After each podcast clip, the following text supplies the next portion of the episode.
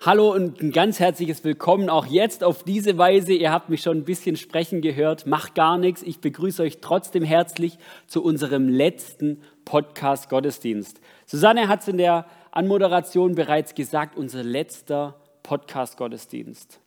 Wenn wir zurückschauen, ist es echt genial, auf welche Art und Weise wir diese Corona-Zeit überbrücken konnten. Am Anfang war es alles ein bisschen ein Durcheinander und auch jetzt ist es noch ein Durcheinander. Aber ich bin wirklich dankbar, dass wir diese Zeit, wo wir uns nicht treffen durften, durch diese Podcasts überbrücken konnten. Und an dieser Stelle möchte ich auch wirklich ganz herzlich all denjenigen danken, die sich da eingebracht haben, die da hinter der Kamera saßen, die am Mischpult saßen, die Lobpreis gemacht haben, die sich umstellen mussten, auch die, besonders die Techniker, die ganze Technik von der Bühne jetzt in den kleinen Saal räumen mussten und so weiter und so weiter wirklich ein ganz herzliches Dankeschön.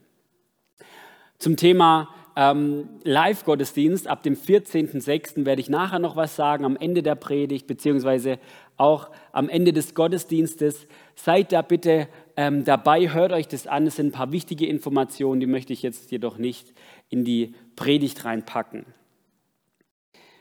Heute nehmen wir das Thema einer Predigtreihe auf, die wir schon, schon lange äh, hinter uns gelassen haben, in Anführungszeichen. Die, die Predigtreihe Kultur der Ehre. Möglicherweise erinnert sich der eine oder andere schemenhaft noch, dass wir damit gestartet sind. Kultur der Ehre, ein reifes Miteinander. Wir hatten damit gestartet, hatten drei, drei Predigten dazu und dann kam eben dieser Coronavirus, wo wir alles ein bisschen umgeschmissen haben, wo uns das Thema Hoffnung der Nationen oder beziehungsweise Hoffnung wichtig geworden ist. Aber wir wollen diese Predigtreihe Kultur der Ehre wieder aufgreifen, weil ich und wir als Gemeindeleitung glauben, dass es ein unheimlich wichtiges Thema ist. Kultur der Ehre, wie, wie leben wir miteinander? Und in diesem Sinne wird es heute auch keine normale Predigt werden, sondern eher eine, eine Rückblickspredigt, wenn es dieses Wort auch geben soll. Also eine Predigt, wo ich ein Stück weit zusammenfasse, was wir in dieser Predigtreihe bereits gehört haben. Und ähm, es ist kein abgestandenes Wasser, möglicherweise könnte man das denken. Ich habe persönlich diese Predigt mir nochmal anhören müssen, dürfen.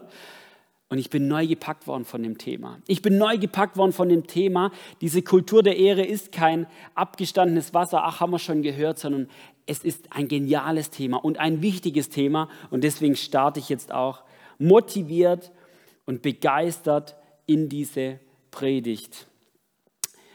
Günter Oerlich hat damit angefangen zu fragen, warum greifen wir überhaupt das Thema Kultur der Ehre auf? Was bedeutet Kultur und was bedeutet Ehre? Das war sein Schwerpunkt in der ersten, in, in der ersten Predigt.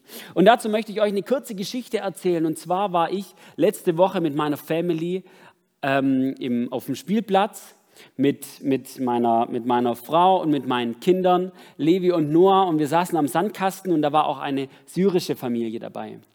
Wir kannten die Familie und unsere Jungs haben gespielt und irgendwann kommt ein, äh, ein syrischer Junge auf uns zu und er hatte Kirschen dabei.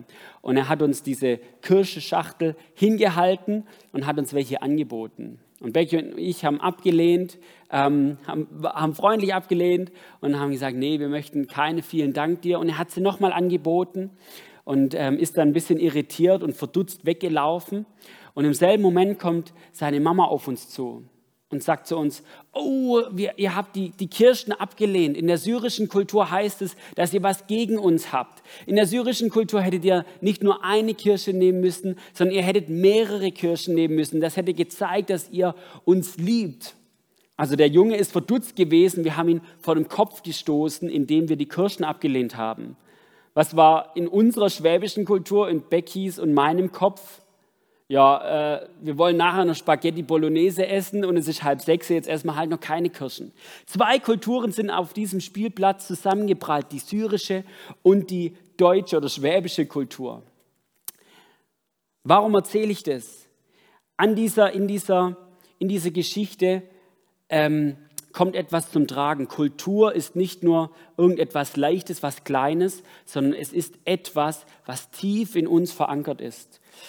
Günther hat dieses, diese Kultur definiert als die Summe der Werte und Überzeugungen einer Gemeinschaft. Sie beeinflusst ihr Denken und verhalten. Ich lese es nochmal vor. Kultur ist die Summe der Werte und Überzeugungen einer Gemeinschaft, also das tiefe Innere. Sie beeinflusst ihr Denken und Verhalten. Natürlich wollen wir jetzt nicht die, die syrische ähm, Kultur auseinandernehmen und schauen, wie, wie, wie die gestrickt ist oder die schwäbische und die beiden vergleichen oder so ähnlich. Nein, wir wollen vielmehr uns überlegen, was ist denn die Kultur des Himmels? Wie stellt sich denn Gott ein, ein Leben miteinander vor? Was ist die Kultur des Reiches Gottes? Was sind Werte und Überzeugungen im Miteinander, die Gott wichtig sind? Was ist eine Kultur der Ehre? So haben wir es genannt.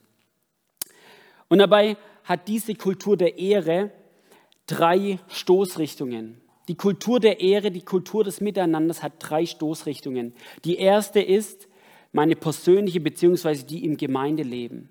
Also die Art und Weise, wie wir in der Gemeinde miteinander umgehen, wie wir uns ermutigen, wie wir uns anspornen, wie wir uns vielleicht auch korrigieren, korrektiv sein, wie wir uns gegenseitig annehmen, wie wir uns Liebe geben, Liebe zeigen, wie wir in der Gemeinde unser Potenzial entfalten dürfen, wie wir in der Gemeinde dienen dürfen. Also eine Kultur der Ehre, die, die mein persönliches Leben auch in der Gemeinde und unser Gemeindeleben definiert. Eine Kultur der Ehre. Wir lesen das in den Briefen ähm, von Paulus jetzt auch öfters, dass Paulus um so eine Kultur, um so ein Miteinander ringt in der Gemeinde.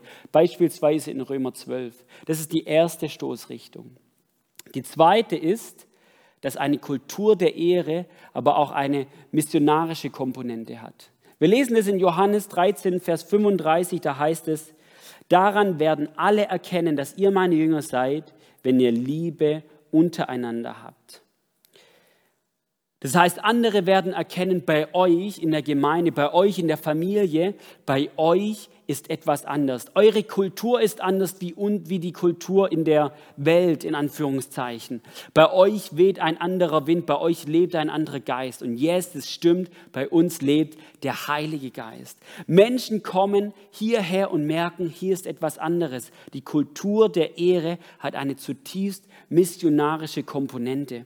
Und danach sehne ich mich, dass Menschen hier reinkommen und sagen, hier bin ich angenommen, hier fühle ich mich zu Hause, hier treffe ich Menschen, die mich nehmen, wie ich bin. Und die Kultur der Ehre hat noch eine dritte Stoßrichtung, und zwar die Ehre Gottes. Wir lesen in, in Römer 14 von, von einem Vergleich. Je, ähm, Paulus schreibt es, ähm, als die Verantwortung der, der Starken und der im, im Glauben Schwachen. Also quasi, es geht, es geht darum, um die, um die, um die Essens, um das Essen in der damaligen Zeit, wo, wo viele damalige Juden oder dann Judenchristen noch, noch gewisses Essen nicht, nicht essen wollten oder nicht essen durften, nach ihrem Verständnis. Und andere haben gesagt, das ist kein Problem, ähm, nichts, was, was ich durch meinen Mund hineinnehme, macht mich unrein. Also da, darauf geht, geht Paulus in, in Römer 14 darauf ein. Und Paulus ringt an dieser Stelle um Annahme, dass die Starken und die Schwachen sich gegenseitig annehmen, dass sie sich respektieren, dass sie Verständnis aufbringen. Er ringt um Einheit. Er ringt um Einheit auch im Lobpreis Gottes. Und dann sagt er in Römer 15, also das folgende Kapitel, Römer 15, Vers 7, Darum ehrt Gott, indem ihr einander annehmt, wie Christus euch angenommen habt. Darum ehrt Gott, indem ihr einander annehmt. Also dieses Miteinander, diese Annahme gegenseitig, diese Rücksichtsnahme aufeinander. Man könnte sagen, eben diese Kultur der Ehre hat eine dritte Dimension, das ist die Ehre Gottes. Wie ich mit meinem Nächsten umgehe, wie ich mit meinem Bruder in der Gemeinde umgehe, das ist jetzt steil, ehrt Gott oder ehrt eben auch nicht Gott. Also, die Kultur der Ehre hat drei Stoßrichtungen. Die erste ist die persönliche bzw. die Gemeinde, gemeindeliche Stoßrichtung. Die zweite ist die missionarische und die dritte ist die, die äh, horizontale, nee, Quatsch, die vertikale. Ähm, es ist die Ehre Gottes.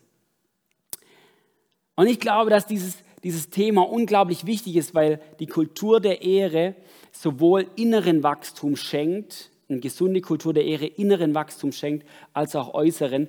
Und das Herausfordernde an diesem Thema ist, dass jeder einzelne von uns ein Kulturschaffender ist. Jeder einzelne von uns. Ich persönlich in meiner Family, hier in der Gemeinde, am Arbeitsplatz, wo auch immer, ich bin ein Kulturschaffender und genauso bist du ein Kulturschaffender.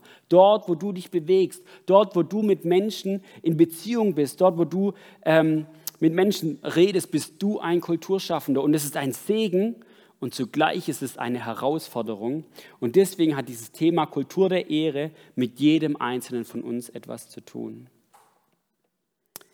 Und jetzt steige ich in den ersten Wert und in die erste Überzeugung einer Kultur der Ehre ein. Wir haben gesagt, Werte und Überzeugungen, die unser Denken beeinflussen und die letztendlich unser Denken, unser Handeln bestimmt. Und der erste Wert ist die Annahme. Eine Kultur der Ehre ist zugleich eine Kultur der Annahme, der gegenseitigen Annahme. Und an wem sehen wir das am besten?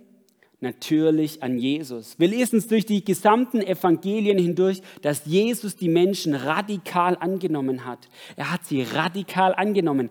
Beispiel Johannes 4, die Frau am Jakobsbrunnen. Die Frau geht in der, in der siedenden Hitze geht sie raus, um Wasser zu holen. Warum? Weil sie eine Ehebrecher, Ehebrecherin war und vermutlich verpönt war von, von dem Dorf. Und Jesus spricht sie an. Er spricht sie an, obwohl sie eine Ehebrecherin war und obwohl sie eine Frau war und obwohl sie eine Samaritanerin war. Als Jude auf den verschiedensten Ebenen ein absolutes No-Go. Ein absolutes No-Go. Jesus spricht diese Frau an und unterhält sich mit ihr und nimmt diese Frau an. Wir sehen es auch an anderer Stelle, welche Jünger Jesus sich ausgewählt hat.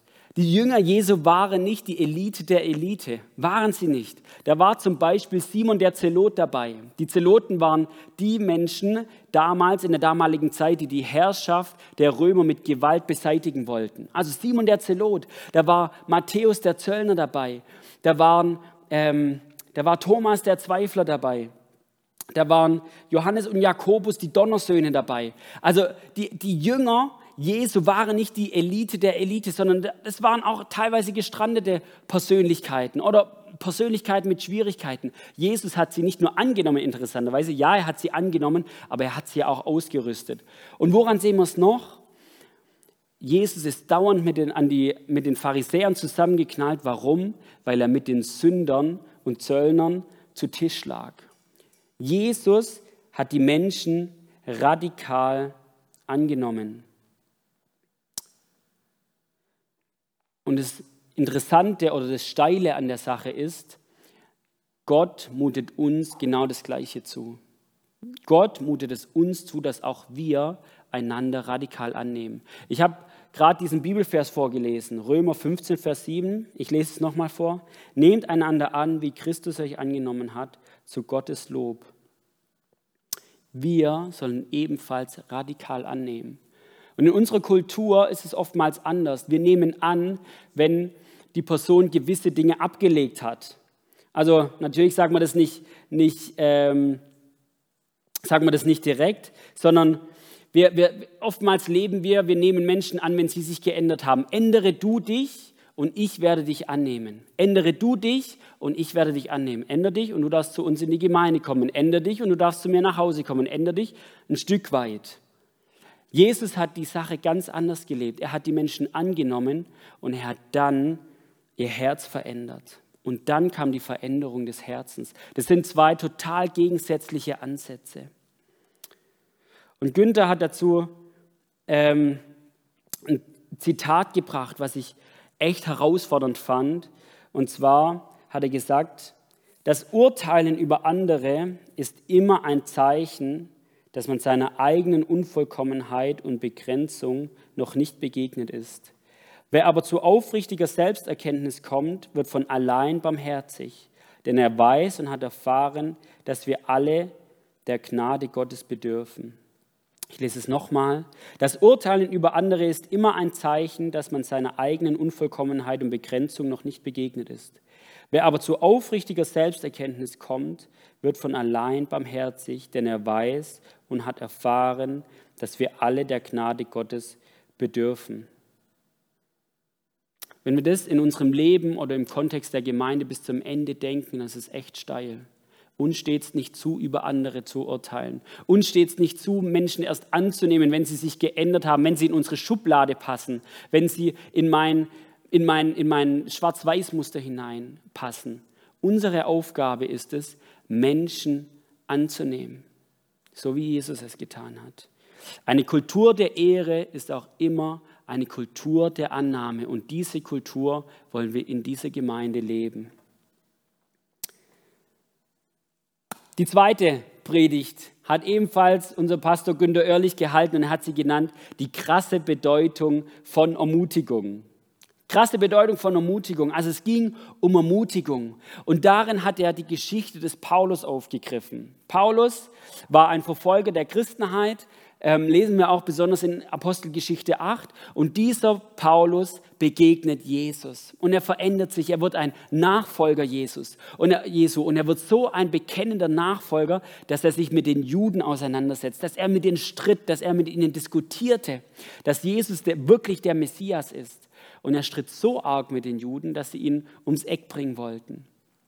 Und es ging so weit, dass seine Mitgläubigen, seine Mitchristen ihn aus dem Verkehr zogen. Sie zogen ihn aus dem Verkehr und schickten ihn nach Tassus. Das war sein Geburtsort, dass ihm nichts Böses widerfährt. Also Paulus sitzt in Tassus. Und erst später in Apostelgeschichte 11 hören wir wieder von diesem Paulus in der Geschichte, in welcher Barnabas, also der Sohn des Trostes, von der Urgemeinde in Jerusalem nach Antiochia gesandt wurde. Antiochia war ein Ort, wo eine neue Gemeinde gegründet worden war. Und Barnabas wird hingesandt, um, ähm, um sie zu ermutigen, um ähm, ja, möglicherweise auch gucken, um, um zu schauen, dass da alles mit rechten Dingen zuläuft. Aber er geht nicht nur nach Antiochia, sondern er geht auch von Antiochia nach Tarsus, um was zu tun, um genau diesen Paulus zurückzuholen, um ihn zurückzuholen von diesem Abstellgleis in, in Tarsus, um ihn zurückzuholen in seine Berufung. Und wenn wir uns das vorstellen, dann ist quasi dieses Tarsus der Ort oder der Rückzugsort des Paulus und Antiochia ist der, ist, die, ist der Ort seiner Bestimmung, ist der Ort seiner Berufung. Ähm, eben dieser Barnabas ermutigt Paulus zurückzukommen. Er, er nimmt ihn vom Abstellgleis in Tarsus und setzt ihn zurück auf die Schienen in Antiochia.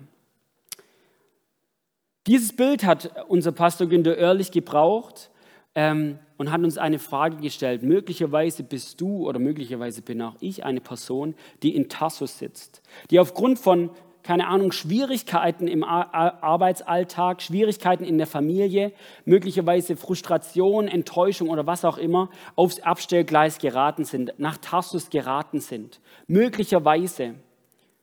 Und er hat uns herausgefordert, hat uns ermutigt, von Tarsus zurück nach Antiochia zu gehen.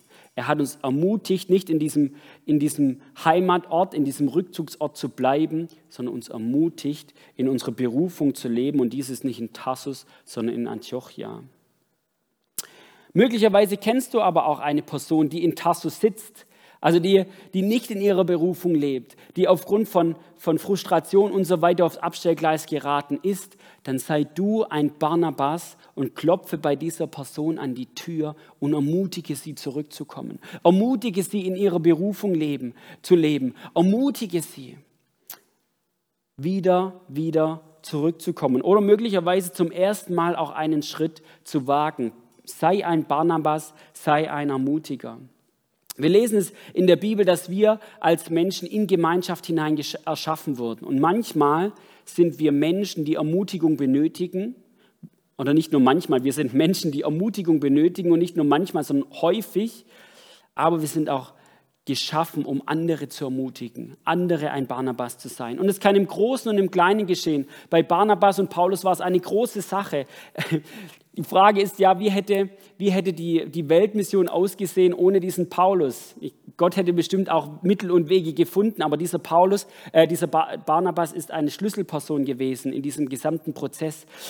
Das war eine Großigkeit. Bei uns kann es auch eine Kleinigkeit manchmal sein, indem wir Menschen einfach ermutigen, anspornen, sehen, wo sie gerade dran sind und sagen, hey, mach weiter, gib Gas. Das heißt nicht, dass wir Honig ums Maul schmieren dürfen äh, sollen oder dass wir alles, alles schönreden müssen und Eidadei und so weiter. Das meine ich nicht, sondern dass wir in Menschen ihre Berufung erkennen und sehen, wo sie gerade dran sind und sie ermutigen und sie anspornen, weiterzugehen.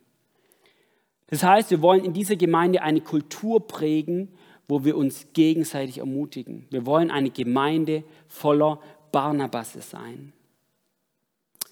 Und jetzt die dritte Predigt, ähm, die habe ich gehalten zu, diesem, zu dem Thema Demut und Dienen. Und dazu habe ich eine Geschichte aufgegriffen, die unheimlich bekannt ist. Und zwar steht in Johannes 13 und es ist die Fußwaschung Jesu.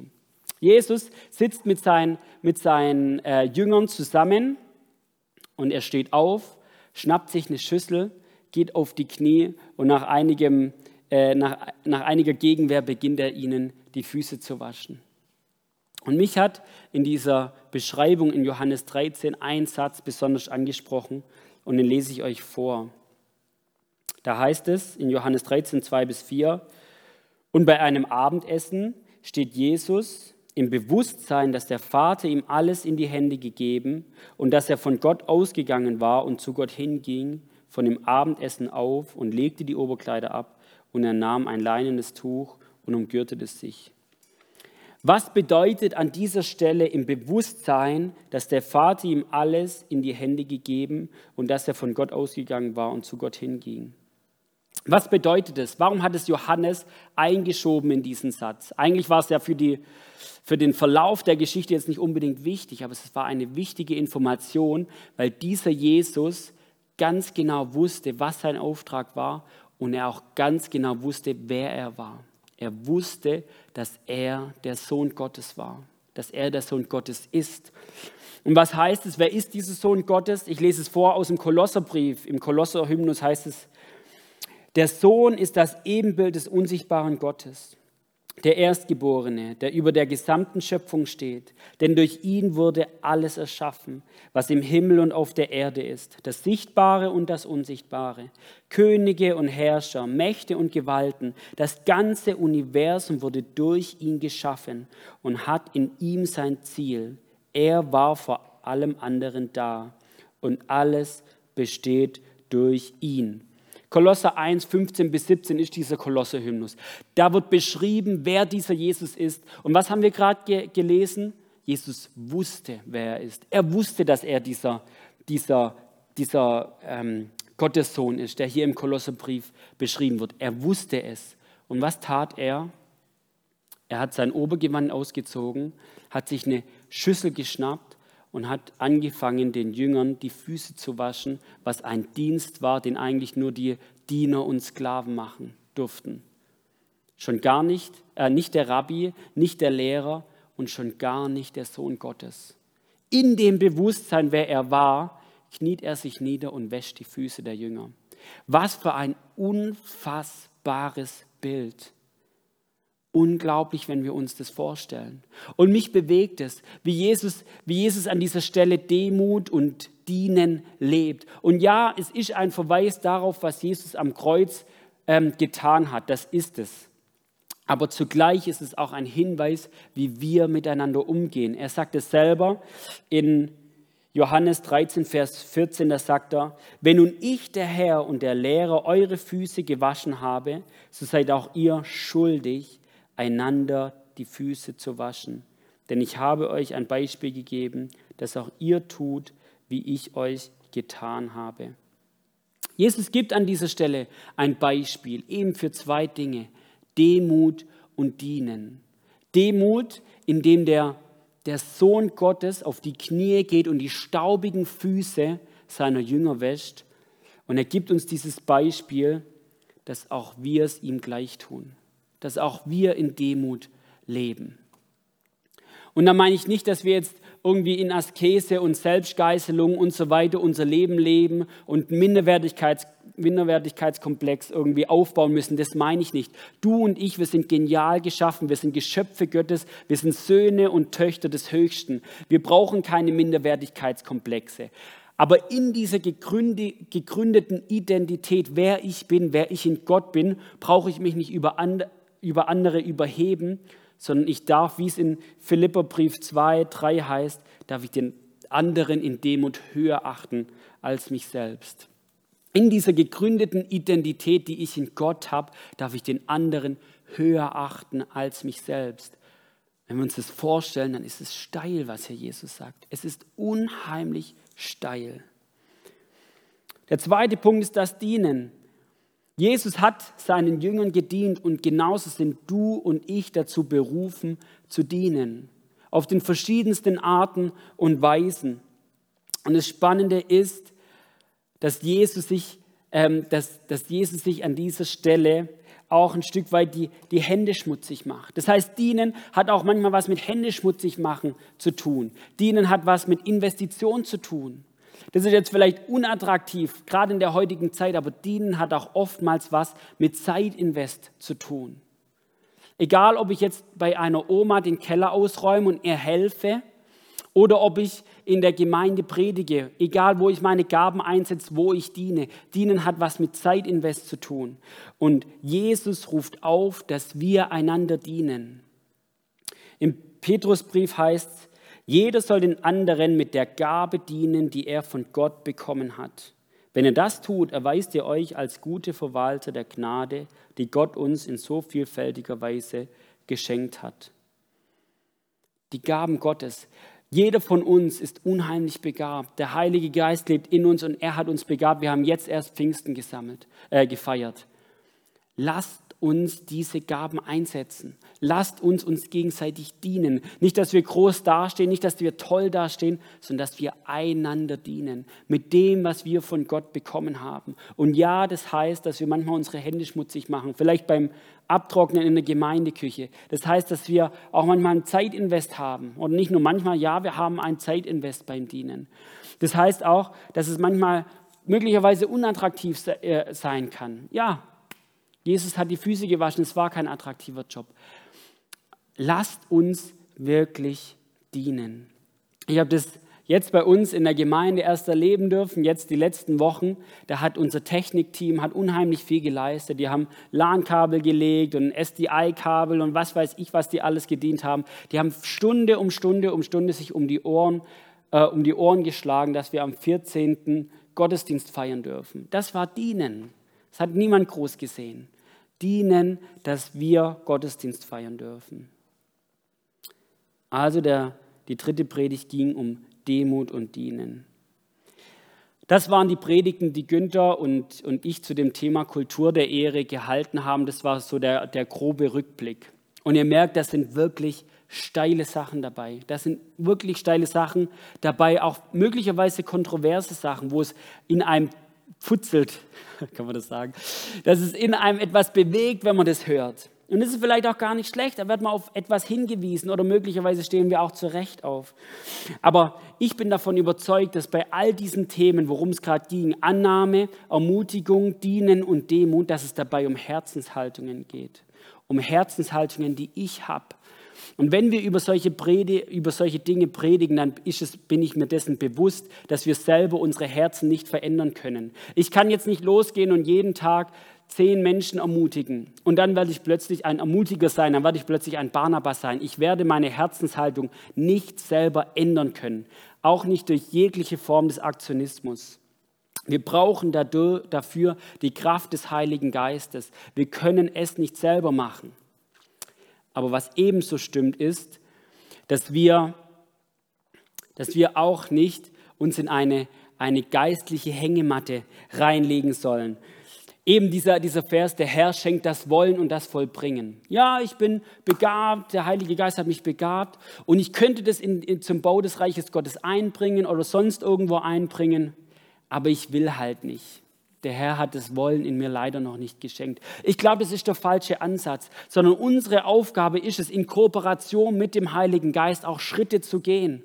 Dass wenn wir, wenn wir unterwegs sind in der Gemeinde, ähm, dass wir vielleicht sagen, Herr, wo, wo sind meine Gaben, wo sind meine Stärken? Zeig du mir, wo ich sie einsetzen kann und dann gehe ich Schritte. Sei es in der Gemeinde, sei es auch sonst wo. Natürlich sind die Gaben ähm, nicht nur auf, auf die Gemeinde hier in der EFG Kirchheim beschränkt, aber dass wir unsere Gaben zum, zum Wohle der, des Nächsten einsetzen.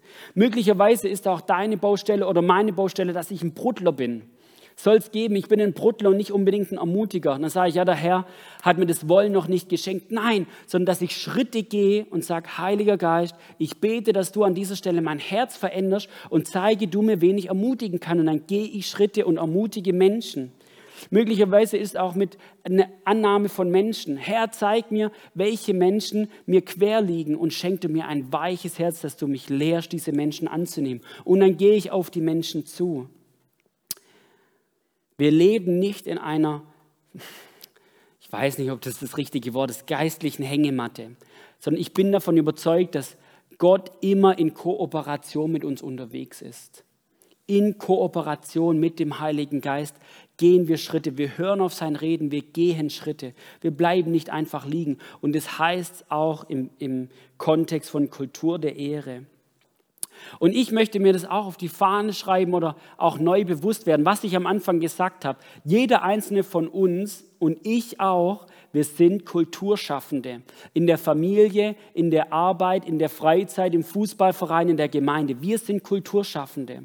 Und ich möchte in Kooperation mit dem Heiligen Geist die Kultur, da wo ich mich bewege, bewusst im Sinne des Reiches Gottes prägen. Bewusst, bewusst prägen. Ich bin gespannt, was wir da in den nächsten Predigten auch noch dazu hören werden. Das war jetzt die Kurzzusammenfassung. Ihr habt die Möglichkeit, alle Predigten auf unserer Website nachzuhören. Die sind noch nicht auf YouTube, auf unserer Website. Ihr könnt sie euch anhören. Ähm, hört da rein, wenn da irgendwelche Sachen oder irgendwelche Fragen vielleicht auch aufgekommen sind. Und ich möchte jetzt zum Abschluss noch beten. Herr Jesus, ich danke dir dass du uns Kultur der Ehre vorgelebt hast. Du hast uns vorgelebt, was es heißt, den anderen anzunehmen. Du hast uns vorgelebt, was es heißt, Menschen zu ermutigen oder wieder zurückzuholen. Gerade auch Petrus. Du hast uns vorgelebt, was es heißt, in Demut zu dienen. Du hast uns vorgelebt, was es heißt, eine Kultur der Ehre zu leben. Und wir wollen uns da anklinken. Wir wollen uns damit hineinnehmen lassen. Herr Jesus, ebenfalls diese Kultur der Ehre zu leben. Und ich danke dir, dass hier schon so viel in der Gemeinde vorhanden ist. Und wir wollen uns nach mehr ausstrecken.